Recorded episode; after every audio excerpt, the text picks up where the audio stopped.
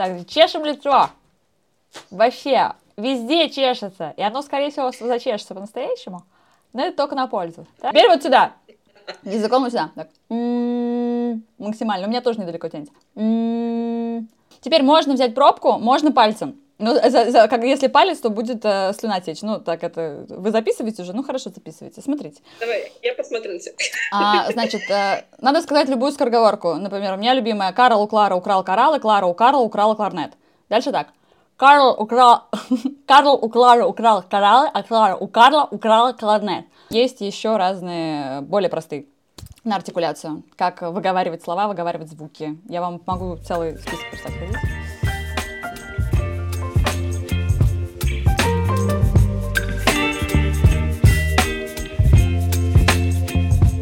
Друзья, всем привет! В эфире подкаст «Искусство видеть».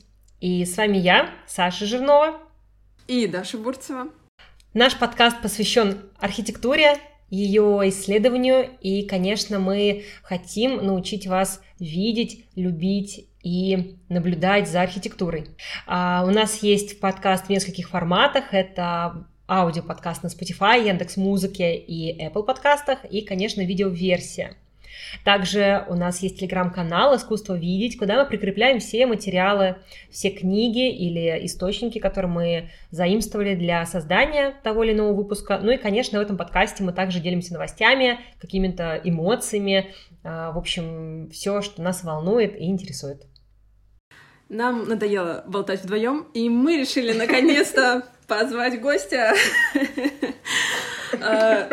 Впервые в нашем иконостасе лиц э, появляется лицо нашей любимой подруги, прежде всего, коллеги, просто замечательной девушки Ксении Григорьевой, а, которая, с которой мы лично познакомились, а, работая вместе в проекте «Москва глазами инженера», ну и вообще просто глазами инженера, всех нас объединил, познакомил, да. и, слава богу, мы все еще на связи, хоть и все в разных городах, Ксения в Москве, да. напомню, я в Белграде, Саша у нас в Финляндии, в городе Аутокумп. А, Ксения замечательный гид, просто мой кумир в мире экскурсия введения. Она также лектор, она читает лекции в синхронизации в проекте «Культ крыш». И сейчас она еще является преподавателем в школе гида. То есть она, а, можно сказать, воспитывает будущее поколение гидов, экскурсоводов. И работает она большей частью, мне кажется, в основном по архитектуре. И вот наша сегодняшняя задача, наша тема — это именно профессия экскурсовод в архитектуре, по архитектуре, да, то есть гид, который через архитектуру, город, конструкции, вот все, что связано вот именно с этой изобразительной частью нашего мира, а, демонстрирует города, рассказывает истории и тому подобное. Девчонки, я предлагаю нам э, для начала обсудить э, наши любимые архитектурные экскурсии. Какие у вас самые любимые маршруты, которые вы когда-либо писали? Ну ладно, давайте начну я. У меня это сто процентов прибалтийская. А, конечно же, это прям вообще мое сердечко, моя любовь. Это экскурсия по гостинице, то есть по одному зданию. А, когда я ее начинала, я очень боялась, что эта тема будет не актуальна и что я не смогу набрать информацию. Но в итоге информации столько, что сейчас вот а, в Петербург глазами инженера эту экскурсию переняла Оксана Карпенко, и она тоже что-то находит, уже, получается, экскурсии почти два года. И я до сих пор что-то нахожу, и мы обмениваемся информацией. Плюс у нас всегда еще на этих экскурсиях были э, жители района, жители ближайших домов на кораблестроителей.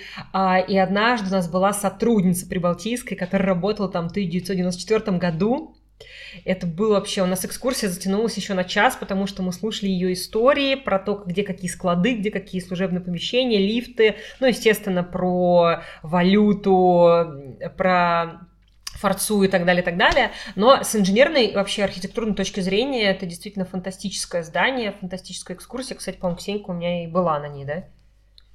Однозначно. Одна из причин, почему я застопорилась на этом вопросе, потому что я просто не знаю, как на него ответить. Я видела этот вопрос заранее, я даже как-то хотела к нему подготовиться и подумала, что в нужный момент экскурсия придет в мою голову. И ответ, наверное, у меня такой. Самая любимая архитектурная экскурсия — это самая последняя, которую ты написал. Только что она была рождена, которую ты вводишь еще совсем короткий промежуток времени. И для меня, наверное, это мой цикл экскурсий по Москве о современной архитектуре. Это Остоженка, Долгоруковская и Тверская с переулками. Ну, ну да, фактически так можно сказать. И потому что меня страшно захватила тема попытаться людям объяснить современную архитектуру через призму искусствоведения. И я обычно говорю так, что мы приходим любить или ненавидеть, но давайте делать это сознательно. Просто так любить и ненавидеть очень скучно. Классно, когда ты можешь аргументированно сказать, я ненавижу лужковскую архитектуру, потому что она громоздкая, потому что она некачественная там, или еще что-то. Говорить очень четко и прицельно. И продолжая курс именно экскурсии по современке, я сделала автобусную экскурсию по современной архитектуре в Тбилиси. Она прошла как раз 8 марта. Поэтому мои любимые экскурсии по архитектуре сейчас — это провокационные, странные экскурсии по современке в попытке заставить людей любить и ненавидеть сознательно. Но я, кстати, согласна с тем, что как будто бы на ум всегда приходят, правда, какие-то свежие написанные экскурсии, маршруты.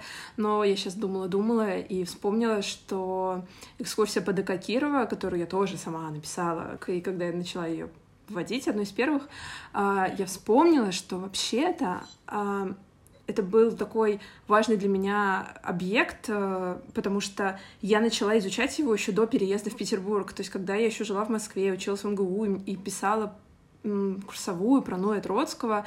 Вот я поехала, значит, в Питер смотреть его здание.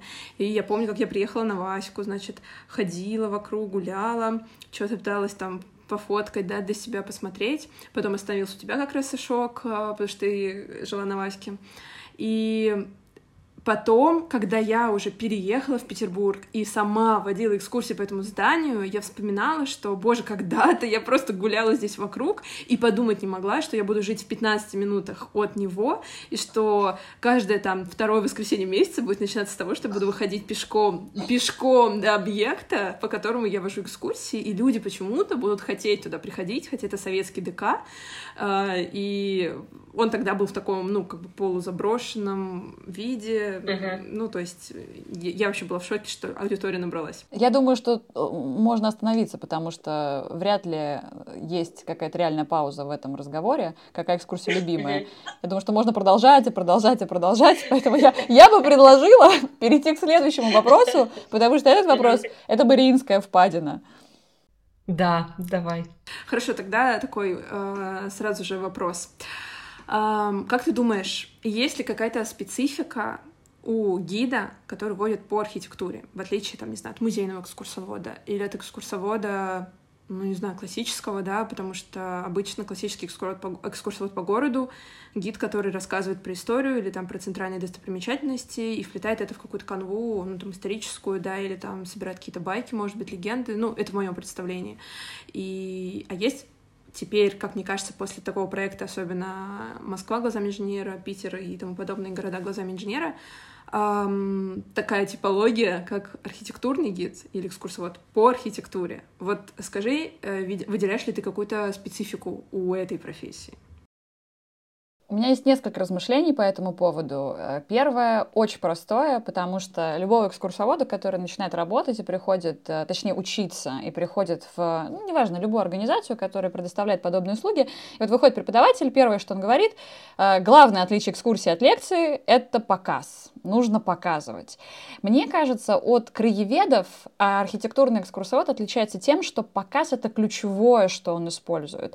И он как дирижер встает перед зданием и начинает начинает вертеть э, руками в одну сторону, махать руками в одну сторону, в другую, и обязательно нужно смотреть на людей понимать, они вообще увидели, что ты на карниз показываешь или еще на что-то, и это бывает очень сложно, потому что ты стоишь спиной чаще всего, и поэтому вот этот момент от показа к рассказу, в первую очередь, он, конечно, специфичен именно экскурсоводу архитектурному, и это первый важный инструмент, которым нужно овладеть. Но это если отличать нас, например, от краеведческих экскурсий, а вот с музейными это интересно. С музейными музейными, как будто бы там такая же абсолютная история, ты показываешь объект всегда. Ты хочешь, не, не можешь же просто встать посреди музея и что-то рассказывать. Нет, можешь, конечно, но вряд ли люди будут тебя слушать. Им все-таки интересно посмотреть конкретную выставку.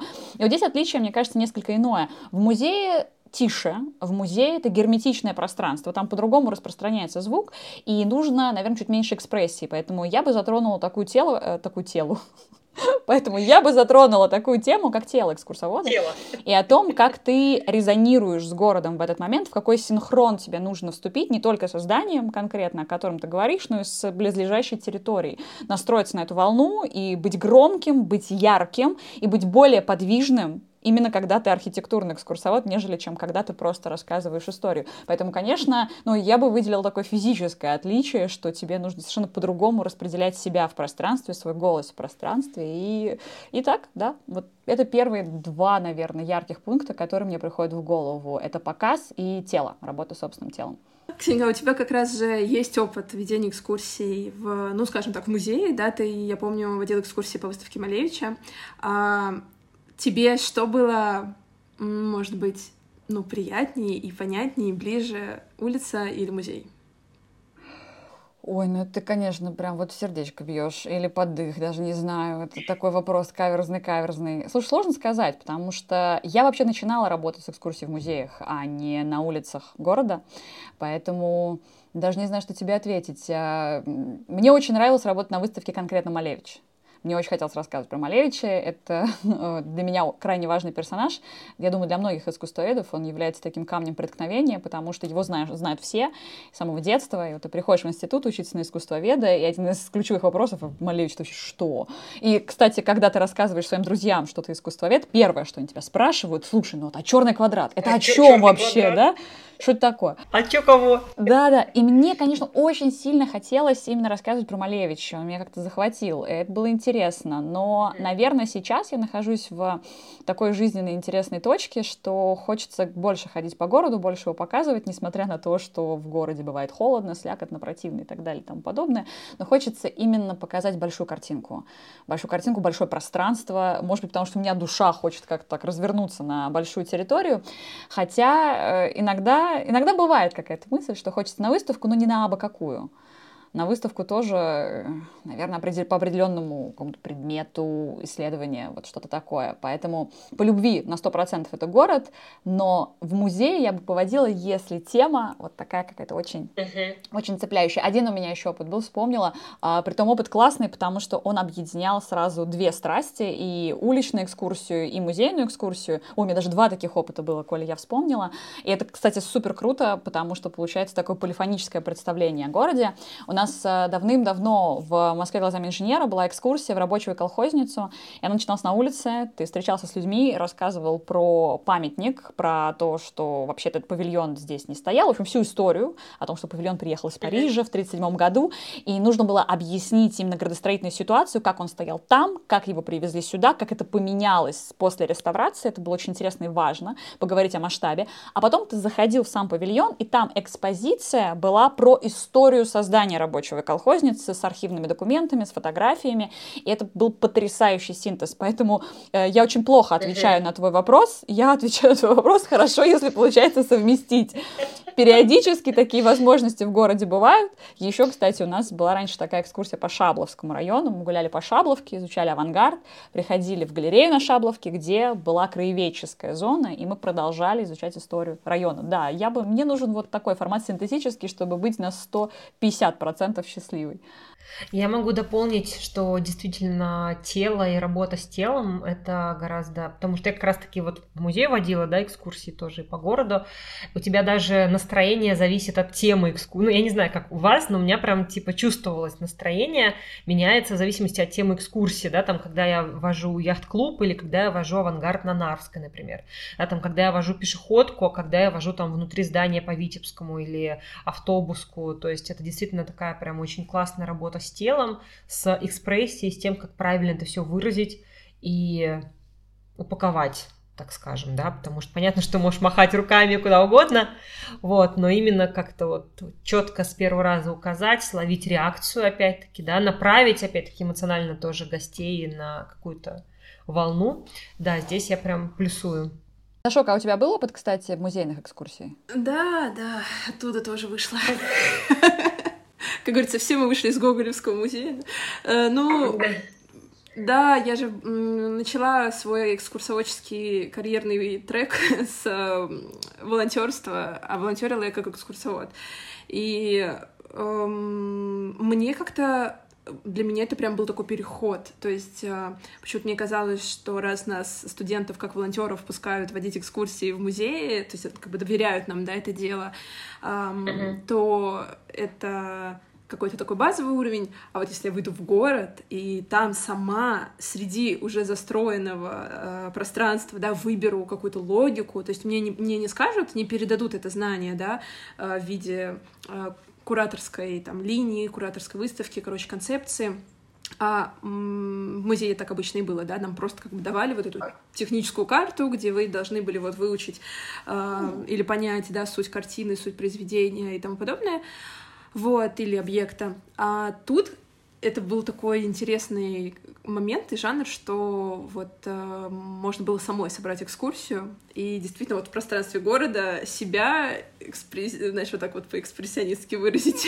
телом, вот, и какую-то свою тоже концепцию, ну, то есть, короче, ты такой, я сейчас поняла, что ты своего рода куратор э, экскурсии, когда ты ее сам придумываешь в городе. Да, так и есть. Вот и сбылась моя мечта. Я стала куратором, оказывается.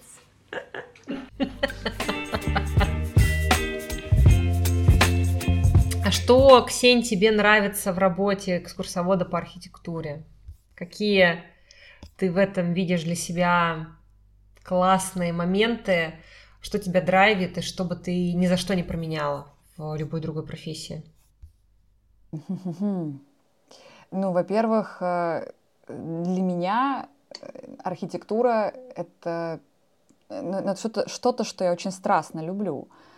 И, конечно, в первую очередь э, драйвит то, что ты признаешься в любви к своему городу или к любимому дому практически каждый день, когда выходишь на его улицы.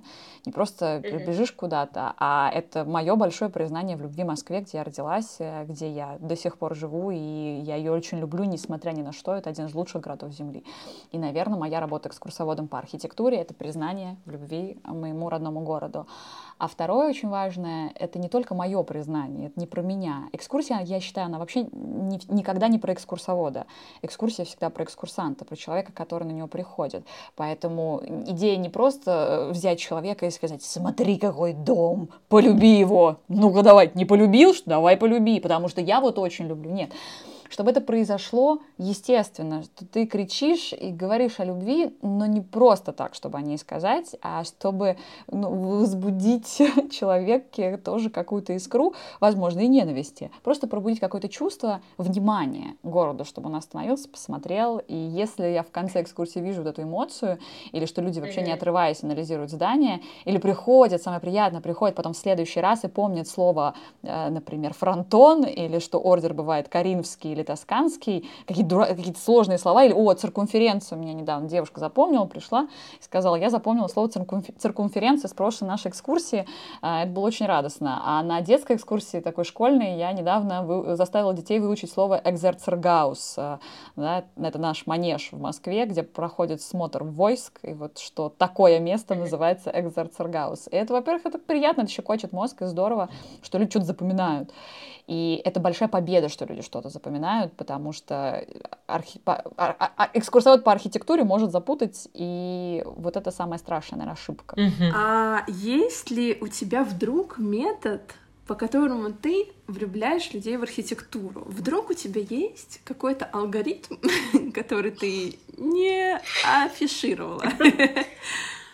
Мне кажется, это даже не всегда связано именно с архитектурной экскурсией. Мой метод, он очень универсальный. Я недавно себе это объясняла так. Во-первых, я я считаю искренне, что подход должен быть очень личным. Неинтересно 10 тысяч раз переслушивать, что рассказывал тот или иной искусствовед когда-то в своей книжке про архитектуру. Интересно послушать вот этого человека, который живой перед тобой стоит, а он почему здесь стоит.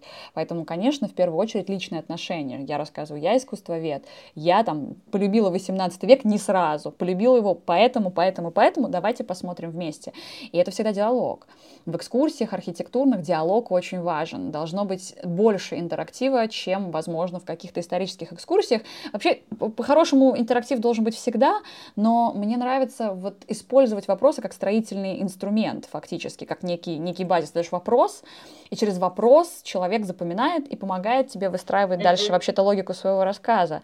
Поэтому первое — это личное отношение, и это личное отношение нужно обязательно передать человеку, чтобы у него тоже сложилось личное отношение к конкретному дому, конкретному зданию, потому что ты не будешь любить что-то чужое, ты не будешь любить что-то незнакомое. Чем больше мы что-то узнаем, тем сильнее мы это любим. И вот такая у нас задача — рассказать, что мы это любим, почему мы это любим. Люди узнают о каком-то объекте больше. Например, у меня люди стали любить потихонечку лужковскую архитектуру. Я не могу сказать, что у меня была задача их прям влюбить в лужковскую архитектуру, нет.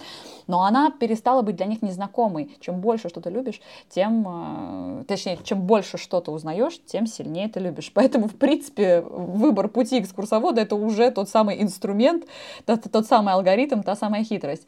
А в качестве, наверное, такого лайфхака, что я себе говорю каждый день, и что недавно мне сказали, я водила экскурсию на ВДНХ, и мне э, мужчина, экс экскурсант в конце подошел и сказал, что это была не экскурсия, а стендап. И я такая, да, юмор, юмор, смех. Слушайте, шутки выручают, спасают, да, когда ты вот что-то, какие-то ассоциации проводишь, где-то что-то вспоминаешь. А, у меня очень такой запоминающийся был момент. Один раз я пошутила чисто случайно, и потом это просто вообще вышло в народ, когда мы были у профилактория а, Простите, пожалуйста, я забыла. На Нарвской профилактории э, Лев Руднев. А, и меня спросили, почему такой цвет сейчас у профилактории. Я сказала, что это загадка дыры. И все посмеялись. И все просто. Потом как бы меня отметили в сторис, там что-то где-то пошло, оставили отзыв. И потом я второй раз с другой группой про это пошутила. И как бы и все. Я такая, так, угу. Что у нас еще там, да? Кого еще вспомним? Комиссаренко, Долгополов, что там еще можно пошутить? Какие у нас там еще стендаперы есть? Кого можно посмотреть, чтобы набраться опыта? Да, есть же определенная структура и, наверное, сценарий и логика того, это же жанр определенный. Как экскурсия это жанр, и стендап это тоже жанр, и прикольно их поженить. А, я не знаю, насколько это может работать на широкую аудиторию, но это точно может работать на аудиторию экскурсионную, которая целенаправленно приходит к тебе. Поэтому, конечно, чувство юмора, личные отношения. А еще, знаете, я так вот сейчас сидела и подумала, э, доброе отношение к экскурсантам. Когда ты... Э, ну, я, я часто так замечаю, что периодически экскурсоводы, знаете, какая бывает штука? Идет вопрос сложный, на который экскурсант не может ответить. И если он не может ответить, э, говорят что-нибудь там, ай-яй-яй, что же вы там, не помните из школы. Ни в коем случае, как экскурсантам, нужно быть очень добрым, и надо их хвалить. Надо их хвалить, да. и тогда они будут любить и тебя, и архитектуру, и все им будет э, хорошо да. и приятно. Я перед началом экскурсии как раз тоже всегда, когда начинала, я говорила, типа, ребята, сейчас я вам буду задавать вопросы, но, пожалуйста, расслабьтесь, мы с вами на чили, сегодня воскресенье, школьная программа мне от вас не нужна. Вот. И они на словах, что я буду задавать вопросы, ну, как бы я всегда предупреждаю, да, что вот у нас там такой формат. Они такие сжимаются. Я говорю, ребята, сегодня воскресенье, хорошая погода, мы с вами на расслабоне, три часа катаемся по городу, балдеем, смотрим на архитектуру, и они как-то так прям отмекают, размокают. И потом уже как бы этот диалог, он вот... Первый объект еще как-то вот что-то как-то у нас почкуется, а второй объект мы прям уже как бы в контакте, в настроении. А я еще задаю такие вопросы, на которых нет правильных ответов. И я сразу их предупреждаю в этом. А есть ли правильные ответы на вопросы любые? Истина, она где? В архиве. Истина в архиве, это правда.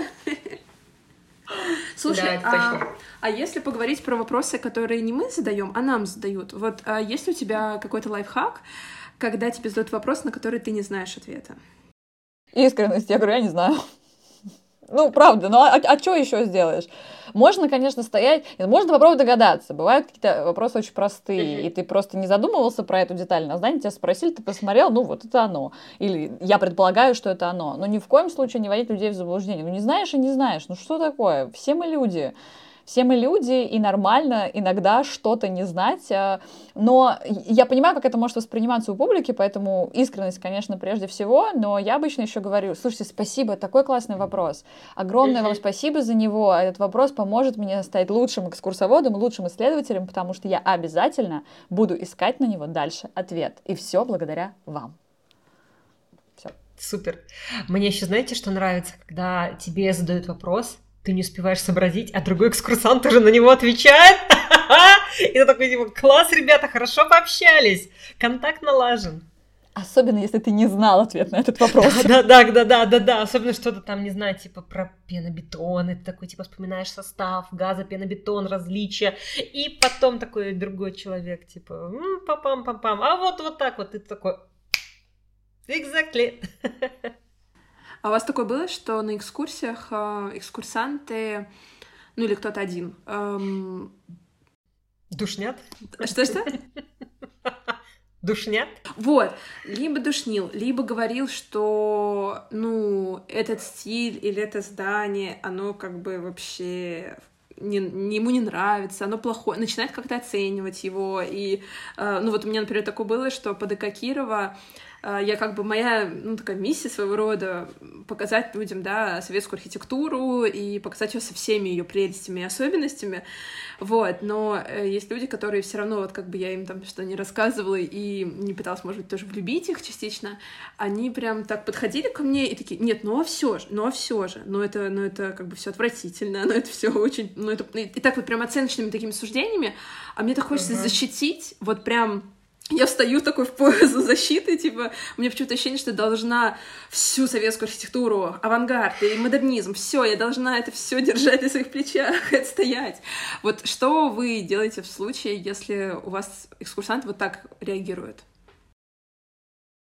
Саша, ты хотела же вроде, ты руку тянула. Да, да. Слушай, ну что я могу сказать? Мой основной э, чемоданчик экскурсовода — это экскурсии по авангарду и модернизму, который как бы уже априори сложное отношение. Плюс я работала в Музее современного искусства, и у меня, я часто встречалась с таким, что люди недовольны. То есть и в музее, и там на модернизме или на авангарде, что люди приходят сразу в позе. Вот, я сначала очень долго из-за этого волновалась, переживала, и, ну, мне как-то хотелось доказать, а потом мне на глаза попалась потрясающая статья во-первых, мне очень нравится фраза, которая на английском языке звучит так. А, All art has been contemporary. Все искусство когда-то было современным. И, по-моему, в 18 или в 19 году мне попала статья о том, как а, журналисты описывали Спас на Крови, Большеохтинский мост, а, дом Зингера, и они так это все поливали помоями. И я такая, блин! И, короче, просто в конце экскурсии, вот, ну, последние там, ну, вот, да, получается, там, 20 21 22 год, а, я заканчивала экскурсию со словами, типа, ребят, мы не обязаны все любить, смотрите, видите, вот, типа, журналисты тогда-то писали про дом Зингера, представляете, про дом Зингера, а давайте сейчас вспомним, мы ненавидим Лахту, мы ненавидим э, Зенит-арену, нам не нравится ну, современные здания, да, там Капром мы, мы не любим, вот, но давайте мы немножко в себе покопаемся, почему нам это не нравится.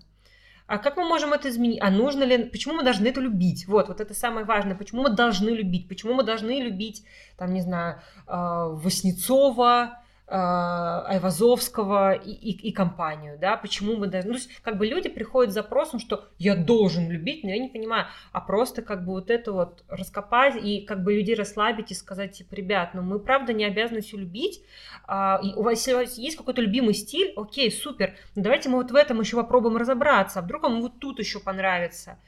И самое, конечно, для меня было божественное, когда люди писали мне потом в догонку или в комментах, или потом приходили уже и говорили, типа, вы знаете, мы никогда не думали, что авангард такой, а мы, мы вот у вас были на Нарвской, а сейчас вот возвращаемся на другую пешеходку по авангарду, да, там или по модернизму, вот, поэтому я вот как бы в эту сторону увожу, что типа, ребят, тогда тоже ненавидели дом Зингера, тогда тоже ненавидели Спас на Крови, тогда тоже не любили очень многие модерновые особняки, потому что, ну, что это за стиль, да, какой-то стрёмный, непонятный болотные цвета, растения какие-то лопухи, да, не розы, не, не, ну, фермы открыты, это вообще, что за бардак? открытые фермы, да, там не заштукатурены, не украшены никак, вот.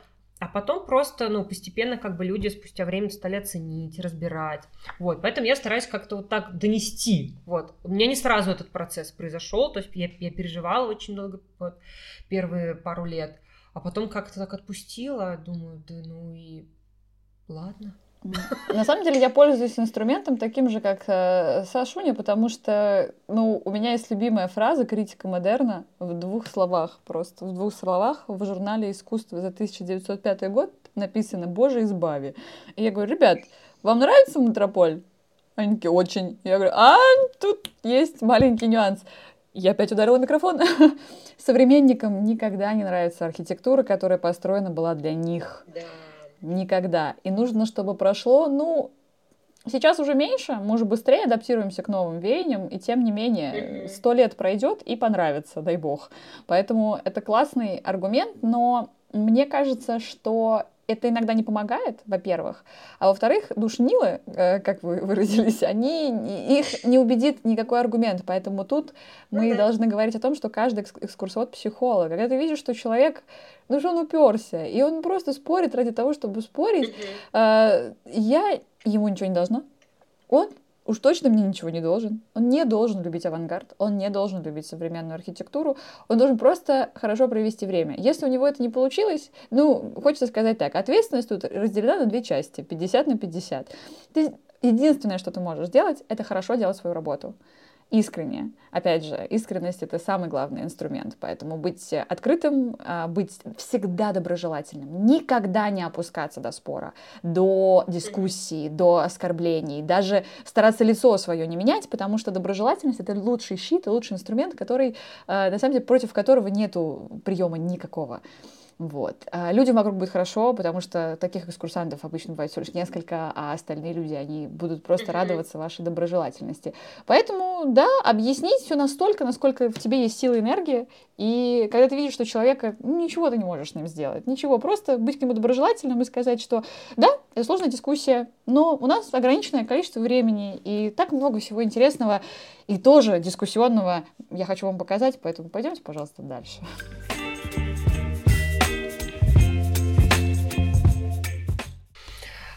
Девчонки, я предлагаю нам с вами сейчас перейти к следующему блоку обсуждения. Это блок про работу с источниками. Ксения, какие бы основные а, источники ты бы выделила для подготовки к экскурсии? Куда вот ты, что ты смотришь, куда ты идешь первым делом, когда тебе нужно сделать экскурсию? На улицу. Ну, на самом деле, в первую очередь, это правда так. Ты просто ходишь по городу и делаешь свое облако точек, чтобы понять, о чем ты будешь рассказывать. И до того, как я начинаю копать источники какие-то уже литературные или еще какие-то, да, я э, сижу и смотрю на дом.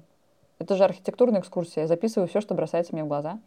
И я долго занимаюсь архитектурным анализом, который а, абсолютно абстрактный, вне а, контекста сначала, и потом уже привязываю его к контексту. И понятно, что экскурсия, мы иногда существуем в таких реалиях, что надо к экскурсии подготовиться достаточно быстро. Вот. И это не всегда получается сделать как э, с дипломной работой какой-то, научной работой, когда у тебя есть, э, ну, хотя бы несколько, несколько месяцев вот, все, конечно, очень грустно, но есть беспроигрышный вариант, ну, по крайней мере, в Москве, это Ленинская библиотека. Я очень большой фанат Ленинской библиотеки, потому что мне кажется, что, ну, очень часто говорят, мы не можем что-то найти, а ведь э, надо очень постараться. В Ленинской библиотеке столько всего в залежах лежит. Э, в залежах лежит. Ну, в общем, вы поняли. Много всего есть. Там и отдел картографии, и отдел ИЗО, и спецдокументов. И, ну, нужно просто очень-очень хорошо копать Ленинскую библиотеку в первую очередь, потому что зачастую ты можешь найти даже там такие вещи, которые, ну, любую библиотеку, я думаю. Просто Ленинскую я взяла как государственную, потому что по закону любая книга, напечатанная в нашем государстве, это начиная с 19 века происходит, точно год, правда, не помню, один экземпляр официального издания должен был попадать в депозитарий Ленинской э, библиотеки, тогда еще не Ленинской, Румянцевской, а потом уже впослед... ну, впоследствии Ленинской библиотеки. В советское время вообще увеличили до двух экземпляров, поэтому очень часто даже там два экземпляра по закону. Вот если мы с вами напишем книжки, так эта книжка Антона и Арата тоже там есть? Есть, да, они там есть. Но только это не сам издат, естественно, это именно э, издательство. А, поэтому спасибо большое строительным агентствам, которые тратили деньги и обращались к разным э, издательствам для того, чтобы печатать свои буклеты, инвентаризацию работ, рекламу. Поэтому, конечно, библиотека, библиотека, еще раз библиотека, это первый и самый главный инструмент, который, на самом деле, очень простой. Конечно, идеал, вообще идеал — это когда ты еще ходишь в архивы, в самые разные, там научно-техническая документация, которая, к сожалению, закрыта в Москве, никто не может туда ходить по разным сложным законодательным причинам, но, увы, и тем не менее, понятно, что архивы важны, но в первую очередь надо идти в библиотеку, там тоже уже очень всего много нужно. Архивы — это уже такой следующий уровень, и мне кажется, что архивная работа, она нужна, правда, чаще всего на будущее. То есть нужно очень хорошо понимать, строить, да, себе некий контент-план, какие экскурсии, какую тему исследования тебе бы хотелось, и уже э, к этому исследованию, даже не к одному, скорее всего, потому что все-таки архитектурных экскурсий несколько в год можно запускать, уже идти в сторону самых разных архивов. Еще мне очень нравятся какие-то нетривиальные, наверное, архивы, в том числе в Москве у нас есть архив кино и фотодокументов Тушина, который, кстати, один из самых простых по доступу, потому что, чтобы получить оцифровку или даже снимать с телефона, ты должен заплатить большую денежку. Ну, как-то вот это так работает, и поэтому тебе помогают там не могу сказать, что уж ультра дружелюбные какие-то э, есть э, люди, они, ну, сотрудники, как и во всех, мне кажется, архивах и библиотеках, но, тем не менее, там все-таки полегче и попроще, и вот находить кинохронику, стоп-кадры, это оказался таким суперским инструментом. Э, честно говоря, пока меня не попросили поехать и найти кинохронику для определенного проекта, я не знала, что мне это самой может как-то пригодиться. Вот, приехать и реально найти кадр передвижки домов, строительства высоток, и тебе иногда не нужно гадать, потому что ты приходишь, тебе кинохроника хроника какая-нибудь есть. Угу. Поэтому я бы не отрицала, конечно, кинодокументы, фотодокументы. Понятно, что у нас есть замечательный ресурс по ству, который работает сейчас практически на весь мир, и можно находить старые фотографии там, но не все там опубликовано. Поэтому, mm-hmm. да, кино, документы, кто бы мог подумать, как здорово они помогают, и так приятно на них смотреть. Это очень классный тоже, конечно, mm-hmm. источник. Вот, что еще? Воспоминания людей воспоминания. Мы часто, э, мы часто их игнорируем, но я стала замечать, что на экскурсии очень регулярно приходят люди, на, на определенные экскурсии они приходят потому, что они как-то связаны с тем или иным объектом или с тем или иным домом. И я раньше очень как-то стеснялась и тушевалась брать номера телефона, чтобы потом звонить и допрашивать. И у меня есть замечательные э, друзья, которые этим занимаются, они меня как-то вдохновили. Этим часто занимаются еще э, известнейший паблик по архитектуре, архитектурное излишество, берут интервью и узнают это личные истории людей. И э, я для себя это определила тоже как важным вектором. Я еще пока не идеально этим владею инструментом, но вот для меня это такой следующий, наверное, такая ачивка, если говорить какие-то дурацкие термины, откуда в моей голове. Ну, в общем, да, идея такая собирать воспоминания и именно про архитектуру, как ты там жил, тебе было тепло, было холодно, какие были стены, что-то такое, просто воспоминания. Мне кажется, это очень а, классный источник тоже. Супер. Мне кажется, еще сюда можно отнести периодику. На самом деле, очень многие почему-то недооценивают э, издательства журналы. Э, я для себя их открыла, по-моему, в 2019 году, когда э, в ПГИ писали экскурсию по универмагу на Красном мосту. И вот почему-то нигде не было даты открытия универмага. Вот нигде. Мы полезли на фонтанке в газетный отдел. Пожалуйста, 5 марта. Год, кстати, к своему позору я не помню. Ну, в общем, 5 марта. В общем, мы прям нашли конкретную точную дату. Или, например, вот когда вот модернизм меня это очень спасает в исследованиях по модернизму, потому что еще как таковых каких-то талмудов, книг нет. Но есть великолепный журнал «Строительство и архитектура Ленинграда», который ты приходишь и в диафильмах день и ночь смотришь. Очень много крутейших статей, очень много фотографий, опять-таки, с места событий, с процесса стройки, закладки фундамента, там, не знаю, как перерезают ленточку, сдают здание и так далее, и так далее. Да, поэтому, мне кажется, еще газету сюда точно можно добавить. Библиотека, там все есть. Да, Там все есть. Реально. В разных, но есть. В Москве, э, прости, что еще тебя перебила, если не хочется в Ленинку, я не знаю, почему-то у людей бывает какая-то странное к ней отношение, то есть э, специальная библиотека по архитектуре и строительству на Тимирязевской. И там тоже все журналы. Тем более вообще, да. А, мне кажется, еще знаешь, куда можно пойти? А, пойти к родственникам архитекторов, это особенно, или к самим архитекторам это особенно ценно сейчас, потому что можно спросить у них, это архитекторы, которые строили как раз-таки модернистские здания в 60-е, 70-е годы. У, у нас вот в ПГИ мы с Антоном таким образом познакомились со Станиславом Васильевичем Савиным, это архитектор, который спроектировал ЦНИР ТК, были у него в мастерской, а, потрясающе вообще, просто нашли, где он работает, пробили кафедру, пришли на вахту, э, сходили, нас как-то свели, познакомили, и вот, пожалуйста, он потом для нас читал лекцию. Или, например, я познакомилась с Ольгой а, Левиаш, это дочь э, Виктора Левиаша, архитектора, который проектировал пятый корпус ЛТ в Петербурге. Вот, потом сейчас вот общаюсь с молодым человеком, у которого мама работала в мастерской в линии проекте под руководством Жука, архитектора, в смысле, Александра Жука. А то сейчас некоторые наши, может быть, гости не до конца поймут. Архитектор Александр Жук – это человек, который спроектировал ТЮЗ, э, Пулково, в общем, много классных, э, БКЗ Октябрьский, много классных модернистских зданий. Вот, э, я к чему, что можно просто искать там, если где-то какие-то есть подвязки в линии проекте там, да, или, ну, в любом проекте, бюро на работе, идти там смотреть на работе, искать телефоны, прозванивать, тоже спрашивать, а вот человека, а вот вдруг там какие-то друзья, кто-то еще. Вот, а, потому что это очень ценный ресурс. А может быть, не всегда там нам дети могут что-то рассказать про там, не знаю, чертежи пятого корпуса ЛТИ, там, да, но вот э, Ольга Владимировна очень интересные воспоминания, например, да, там мы с ней разговаривали по телефону, какие-то воспоминания про то, по, там, про характер ее отца, про то, какой, каким, какой была реакция на пятый корпус ЛТИ. То есть это супер вот такие ценные зернышки, которые нужно так собирать, собирать, собирать, собирать. И это тебя обогащает как человека. И, конечно же, обогащает экскурсию. Мне нечего добавить.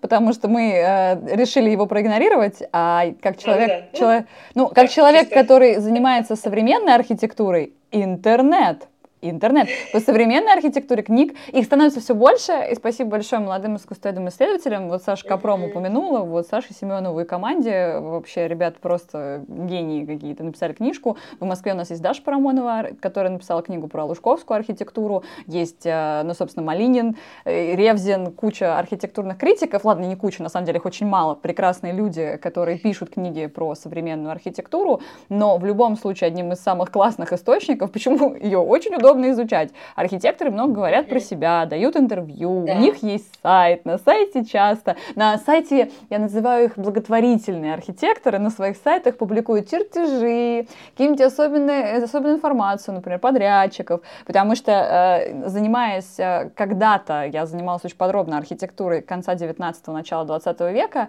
и я помню, как много времени и сил, э, ну, это было приятно, но тем не менее, я тратила, чтобы найти, а какая фирма Например, угу. привезла, ну, я любила железобетон, железобетон. Или привезла э, стекла, еще что-то. И, и очень Плитку часто... напольную, витражи, кто исполнял ткани, кто для обивки интерьеров кресел делал. Очень часто ты не знаешь ответа на этот вопрос, и можешь, может, ты никогда не узнаешь.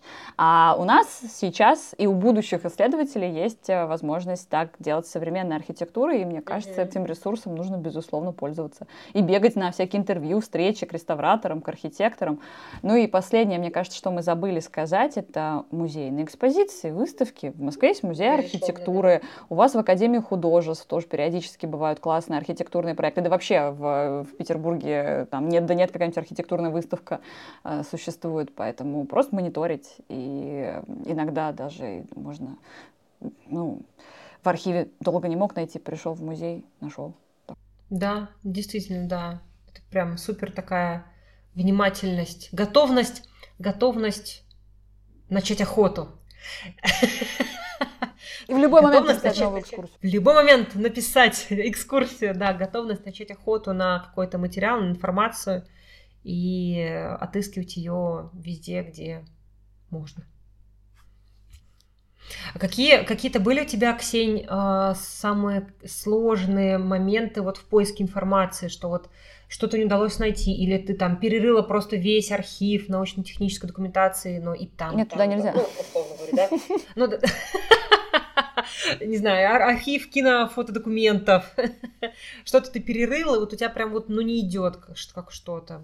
Было такое же, да, наверное? А, Этого вопроса не было в списке, по-моему.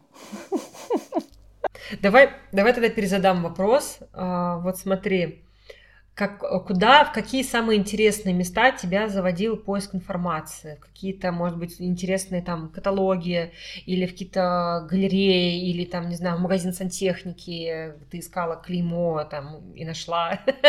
А, в общем, что-то такое оригинальное и интересное было? Прям оригинальное, прямо, прямо оригинальное, куда меня заводил поиск, поиск информации в оригинальное место. Архив кинофотодокументов, по-моему, у меня... Я, видишь, какой скучный человек. Ну, из интересного я открыла для себя отдел картографии в Ленинской библиотеке. Ну, я просто уже все, видимо, сказала, да, в своем первом блоке, потому что я, э, ну, из, из наверное, отвечая на твой предыдущий вопрос, у меня одна из проблем, я писала для одного много горячо любимого маленького проекта со своей коллегой Лерой Гадиной э, экскурсию по московским городским бойням. Мне очень хотелось понять и разобраться, что там за модерн. Там, потому что, ну, остались здания, сейчас они очень разрозненные, многие жутко перестроены, и хотелось разобраться с комплексным боем, и хотелось понять, господи, что там за модерн-то на этих бойнях, почему там модерн, с какой стати, и ничего не получалось. Есть всякие описания классные боин 19 э, века, когда они только были построены. Про 19 век найти удалось очень много, э, значит, удалось даже найти смету опубликованную, и это было круто, потому что там написано, какой фирме сколько заплатили, что, короче, кому заплатили, и поэтому ты можешь вот так тянуть ниточки и понять, э, кому заплатили, значит, эти люди, вероятно, там участвовали. Вот, ну... Опять же, бойни, когда строились, опубликовали про себя много всякого материала, но это материал про 19 век. А модерн, который там, а, значит, это начало 20 века, и я что-то никак не могла найти документ, но в итоге мне повезло, я уже который раз прихожу в библиотеку, уже такая, ну ладно. И в итоге удалось найти карту проекта усовершенствования Боин как раз в отделе картографии, который в Доме Пашкова легендарном находится. И там целая карта начала 20 века, как планировали бойни перестраивать. Да, это, конечно, не совсем готовое решение, что вот и реально перестраивали, не перестраивали, но по, но, по крайней мере, эти объекты на карте уже есть, и написано, что хотели сделать. То есть вероятность того, что это вот то, что на этой самой карте начала 20 века, она очень, очень велика. Поэтому, э, хотя, казалось бы, не очень сложное место, куда меня завел мой поиск, но вот, например, я первый раз была в своей жизни в отделе картографии в библиотеке, никогда не приходила в голову. Круто. А Дашока, у тебя было такое место? Честно, мне кажется, я вообще более расслабленная в этом плане. Во-первых, ну, я, я во-первых, э, не люблю э, истории людей. Ну, она училась на антрополога. Вот и поговорили. Блин, нет, я про то, что, ну, меня вот, правда, мне, мне не нравятся краеведческие экскурсии, и мне не нравятся в краеведческих экскурсиях э, экскурсии по городу, которые состоят из истории семей, которые жили в этих домах. Я просто не понимаю, зачем мне это. Я не понимаю, ну, я ничего не запоминаю оттуда. И обычно в таких экскурсиях объектов показа ноль. Ну, то есть э, мы просто стоим у дома, в котором жила какая-то семья, мне ничего ну, как бы не показывают на этом доме, мне просто рассказывают про жильцов этого дома, и я думаю, зачем мне это все? Ну, то есть я понимаю, что да, интересно там получить какой-то срез э, ну, жизни там того-то периода, да, такой-то эпохи, но чаще это какие-то такие истории из разряда, ну, не сплетен, а, знаете, каких-то там интриг, э, перипетий uh-huh. и ну, не знаю, мне это так настолько неинтересно, вот, и поэтому я всегда топила за архитектурные экскурсии, потому что мне очень нравится говорить про тот же срез, да, там, той эпохи или периода через архитектуру. И вот через вот это смотрение, через анализирование, анализ. Вот. И поэтому чаще всего мне кажется, что я использую какие-то источники скорее в помощь э, э, своему анализу. То есть мне как бы, если надо подкрепить свой рассказ, эм, какими-то фактами конкретными, да, чтобы там не соврать. И когда мне надо там, не знаю, какую-то дать... Э... Ну, то есть обычно я просто иду в библиотеку, выискиваю все, что как бы э, нахожу, да, по ключевым словам, просто это все вычитываю, э, перечитываю, перечитываю, и потом как бы что-то из этого я собираю в какую-то цельную уже э, канву, которая мне поможет рассказать про архитектуру. То есть я это как почву...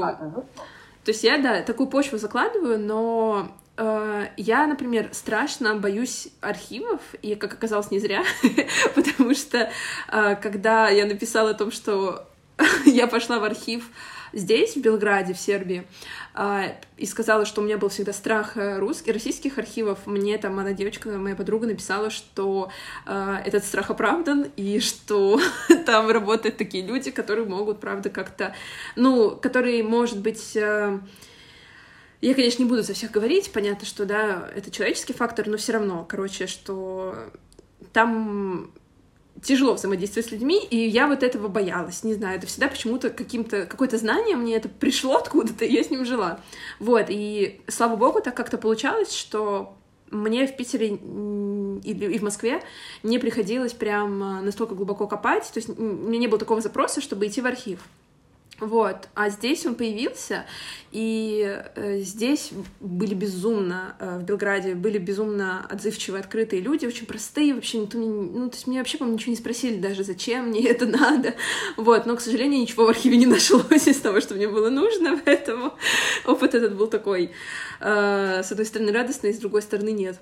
Вот, и единственное, наверное, вот оно самое интересное место, куда я попала, это муниципаль... муниципалитет района, в котором я живу и по которому я писала экскурсию, потому что я там ожидала, что будут какие-то документы, и я смогу запросить эту техническую документацию. Но проблема в том, что э, в, этой, в этом муниципалитете ожидают, что придут не исследователи, а придут собственники квартир, чтобы попросить mm. документацию mm-hmm. дома, да, и... Понятно. Да, да, и они, следовательно, требуют с меня пошлину, они требуют заполнения бланков, указывания мне, что я собственница, вот. А у меня там пять адресов, и я такая, ну, то есть пять бланков, пять пошлин, и я поняла, что, э, ну, и мне, конечно, сложно из-за того, что я сербский не так хорошо знаю, и у нас все время есть какой-то вот этот вот барьер, Эм, так что эм, зашла я в очень интересное место, где мне искренне пытались помочь, но, к сожалению, нужного результата я тоже пока не получила, хотя, возможно, получу. У меня есть что добавить про архивы, э, в защиту архивов, хотя это правда всегда большой стресс, очень сложно, но у меня а, мой одношкольник, одношкольник историк, он а, пошел в архив работать, в, гос, в ГАРФ, Государственный архив Российской Федерации, который у нас тут в Хамовниках располагается.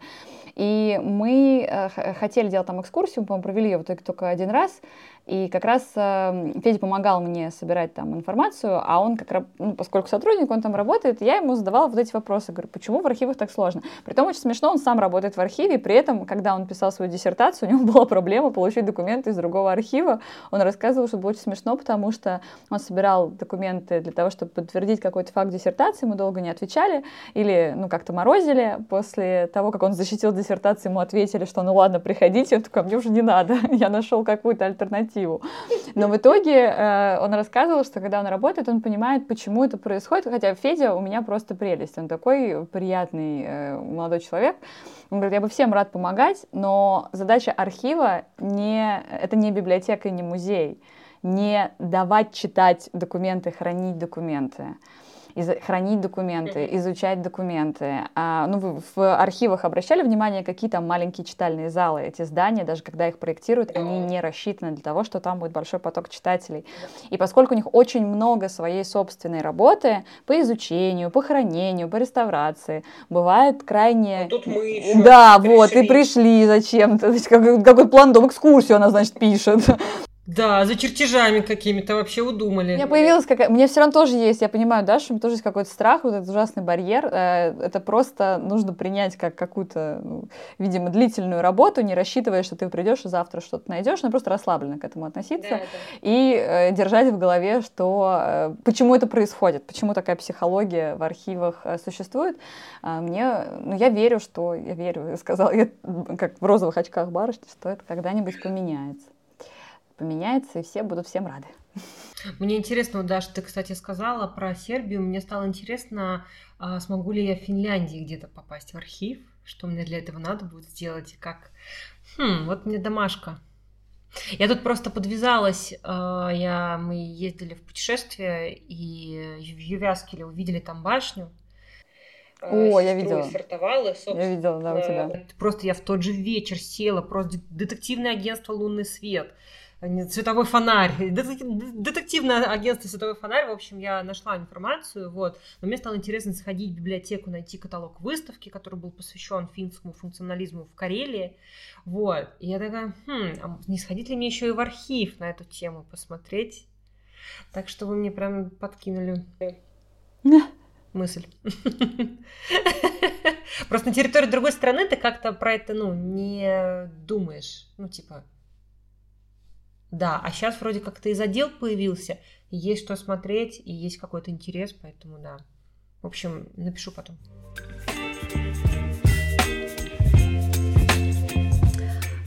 Ксения, так как э, я правильно понимаю, что ты сейчас выпустила свой первый поток школы гида?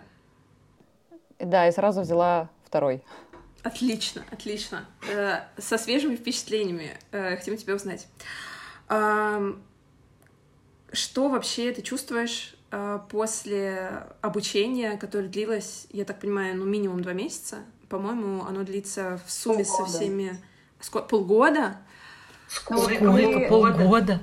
С ребятами из 13-го потока для меня первого начинали, получается, в октябре а другие группы, а, а другие группы вообще начинали в сентябре, то есть мы просто чуть попозже начали. Ну, то есть мы начали в октябре и закончили мы в апреле, в конце 21 апреля был выпускной.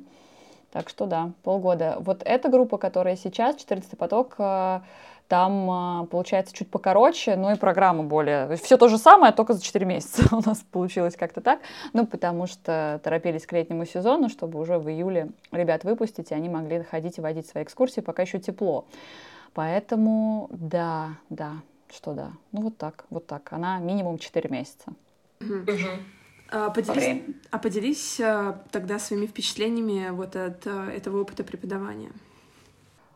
У, слушайте, я, наверное, процитирую себя с первой своей лекции из э, выпускного. Аня, с первой лекции процитировать хочу вот что. Я, когда э, согласилась быть мастером, я очень долго не соглашалась, потому что у меня было ощущение, что я, ну, хочу работать экскурсоводом, чему-то учить, да как учить, иди работай, что там учить, в общем. Э, ну, то есть было какое-то странное ощущение, что я не готова быть преподавателем. А тут, когда мне предложили в очередной раз, вот Айрат как раз наш предложил, я думаю, хочу, не знаю почему хочу. Хочу, чтобы была группа, хочу, чтобы была именно мастерская, как в, господи, как в Баухаусе, или как в Хутымасе, или как в эпоху Возрождения. Хочу, чтобы у меня была своя мастерская. И я хочу рассказать ребятам то, что меня спасло. Потому что, вспоминая свой путь экскурсовода, он был достаточно тернистым. И ну, ну, ну, сложным за девятилетнюю работу. Я 11 лет, получается, вожу экскурсии в целом, а 9 лет именно на улицах города. И мне, я не могу сказать, что мне было легко. Мне было как-то очень непросто и почему-то эмоционально. И работать с материалом, работать с источником, все, что мы с вами обсуждали, было как тяжело.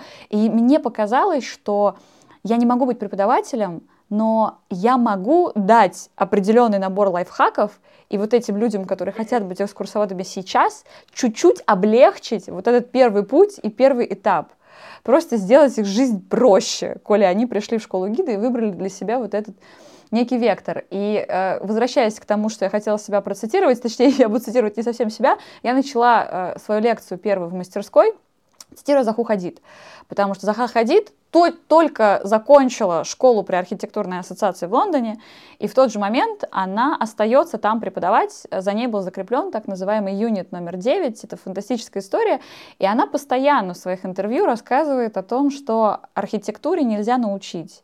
Она говорила так, мы брали одну проблему, какую-то общую для архитектуры, и решали ее вместе, потому что архитектуре нельзя научить.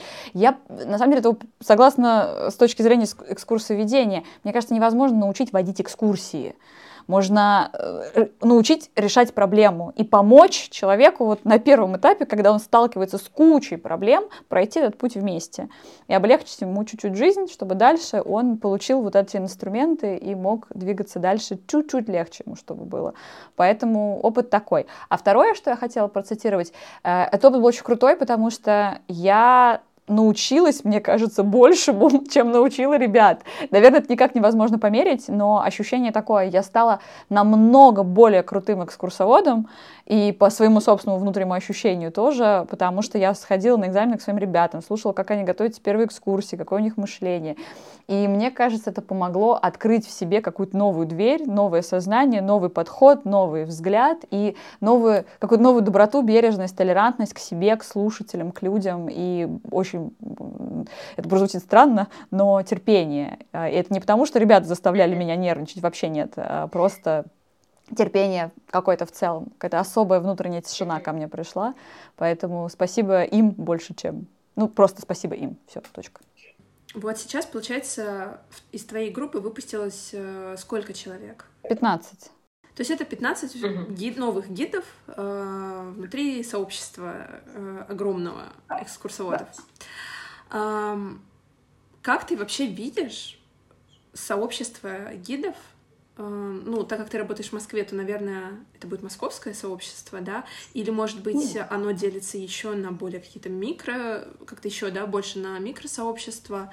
Вот э, как ты вот, представляешь ли ты себе, что это действительно какой-то круг? Потому что мне кажется, что в школе гида формируется э, действительно тема вот чего-то такого группового. Вы ходите все э, друг другу на прогоны, слушаете, обучаетесь вместе и выпускаетесь потом. И вот я даже до сих пор как бы с какими-то людьми из школы гида пересекаюсь эм, и понимаю, что эм, мы как бы не стали конкурентами, хотя, казалось бы, мы выпускаемся все yeah. на новую работу, эм, и, ну, там, в будущее возьмут не всех, грубо говоря, да, то есть у всех свои там сложились э, дороги, пути, но это никогда не конкуренция. Вот э, какое у тебя вообще представление эм, о сообществе экскурсоводов, ну, которые ты знаешь, скажем так?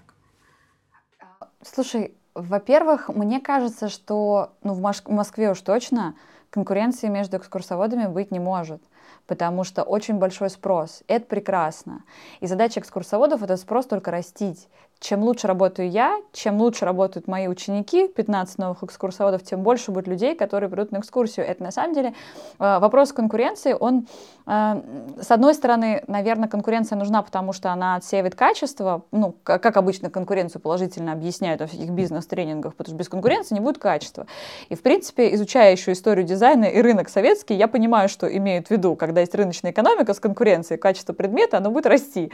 Вот. Но мне кажется, что это не очень сильно эм, не очень сильно транслируется на экскурсоводческое сообщество в Москве, потому что нам всем хватит хлеба. И наоборот, будет здорово растить сильное сообщество, которое помогает друг другу выжить, помогает, например, простить за страшную вещь, повышать цену на экскурсию, цену на свои услуги, точнее не цену, ценность. Потому что ценность экскурсовода за советское время, она очень сильно упала. И сообщество — это ключ к тому, чтобы эту ценность повышать. Не демпинговать цены и свою экскурсию ставить дешевле, чтобы к тебе больше людей пришло, а наоборот. Да. Наоборот, адекватно, естественно, повышать цену, чтобы все могли получать хороший гонорар. И не потому, потому, что мы хотим как-то ободрать население, потому что это тяжелая и очень интересная и важная работа. И сообщество — это ключ к тому, чтобы на экскурсовода посмотрели по-другому в обществе в целом. Это же очень здорово, очень важно. Поэтому конкуренция — совершенно неправильно, не то, на чем нужно делать акцент. Но я для себя сформулировала, наверное, тоже какую-то немножко, как еретик, странное такое представление. Есть а, пул экскурсоводов, которые такие мастодонты. Они вводят экскурсии уже много лет. И я не говорю про себя, я считаю, что я все еще младенчик. Вот, там, там 20-30 лет.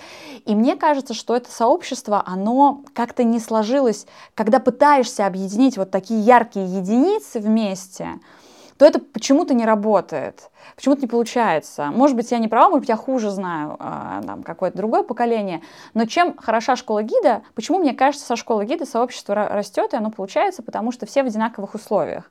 Все были учениками, все выпустились, многие только начинают, там, может, с разницей в несколько лет, но вот это ощущение, что ты учился, и вот по твоим стопам следом еще тоже кто-то учится, вот эта юность профессии, в которой оказывается, потому что школа гида же существует тоже, ну, как я, 9 лет на самом деле существует школа гида, ну, наша, по крайней мере, понятно, что экскурсоводов в других местах тоже обучали, и я сама училась в ассоциации гидов-переводчиков, но там у меня сообщество не вышло. А со школой гида в МГИ, да, ну, в компании «Глазами инженера» это получается, это другой подход. И это с самого первого занятия нам сказали а, то, что я повторяю вам сейчас, о том, что не должно быть конкуренции, должна быть взаимопомощь, должно быть, а, должна быть здоровая атмосфера, когда друг другу все помогают. Помогают архивными документами, помогают а, клиентами. Я очень часто отдаю свои заказы, например, частные, своим коллегам, когда у меня нет времени или когда я понимаю, что они лучше справятся. Я могу взять этот заказ, но у меня есть, например, искусствовед, который разбирается в конкретно этом районе или в этом архитектурном направлении, лучше я отдам ему заказ. И то же самое делают мои коллеги по отношению ко мне, именно вот часть нашего сообщества, и это, конечно, важно. И это только, это будет на пользу всем, как мне кажется. Может быть, у меня на глазах розовые очки, но пускай они там тогда остаются. И мне кажется, мой тезис доказывает еще одно сообщество в Москве, оно достаточно юное, называется «Песочница экскурсоводов», может быть, вы, девчонки, тоже слышали про них. Они появились да, э, на, на волне Э, новой вот этой соцсети. Соцсеть не взлетела, Clubhouse, который там тоже слушать надо было. Как вот э, то, что мы с вами делаем, только если бы это был не вычищенный подкаст, э, как сделает Даша, а вот все, что мы с вами за три, ну ладно, не три часа, за два часа, вот все, что мы с вами наговорили, если бы ничего не вычищалось, вот это Clubhouse. Это такое радио в прямом эфире. Вот, и да, сама соцсеть не взлетела, но вот это сообщество экскурсоводов, канал экскурсоводов песочницы, он превратился как раз вот в это, в это место, генерирующее таланты, взаимопомощь, выдержку, а, любую ну, поддержку со всех сторон. И поэтому песочницы, конечно, тоже большие молодцы, что они этим занимаются. Это очень, очень важно. И опять же, в моих розовых а, мечтах я вижу, что сообщество такое в Москве, что сообщество такое в Петербурге, и что мы дружим этими сообществами и во всем мире. И компания «Глазами инженера», которая открывает э, филиалы в разных городах в мире, уже даже, да, Тбилиси есть, Ереван есть, хотя Ереван это франшиза, но тем не менее, это сообщество как раз растится еще и таким образом. И это может быть не только наша компания, это может быть в принципе очень большое, дружное, а, ну вот такая, давайте жить дружно, как сказал кот Леопольд, и всем будет хорошо. А, вот, да, да такой какой-то ванильный очень у меня получилась речь, но, но мы же стали дружить с вами с Дашей подружились еще в Москве, а потом уехала в Питер. С Сашей мы подружились уже в Питере. Когда я приезжала в Питер, куда? К Петербургу глазами инженеров общаться с угу. своими коллегами, да. которые там все уже строили и делали. Поэтому, да, вот, вот так. Как, у меня ощущение, что у нас не подкаст про архитектуру, а вот этот конкурс Мисс Вселенная, когда она выходит и говорит, «Э, чего вы, вы хотите, мира во всем мире. Вот примерно так. Кстати, мы правда, мы правда лучшее доказательство того, что ты сказала. Ну, то есть а, мы познакомились именно в сообществе глазами инженера и до сих пор угу. остаемся друзьями. Да. Спустя столько лет. И столько стран.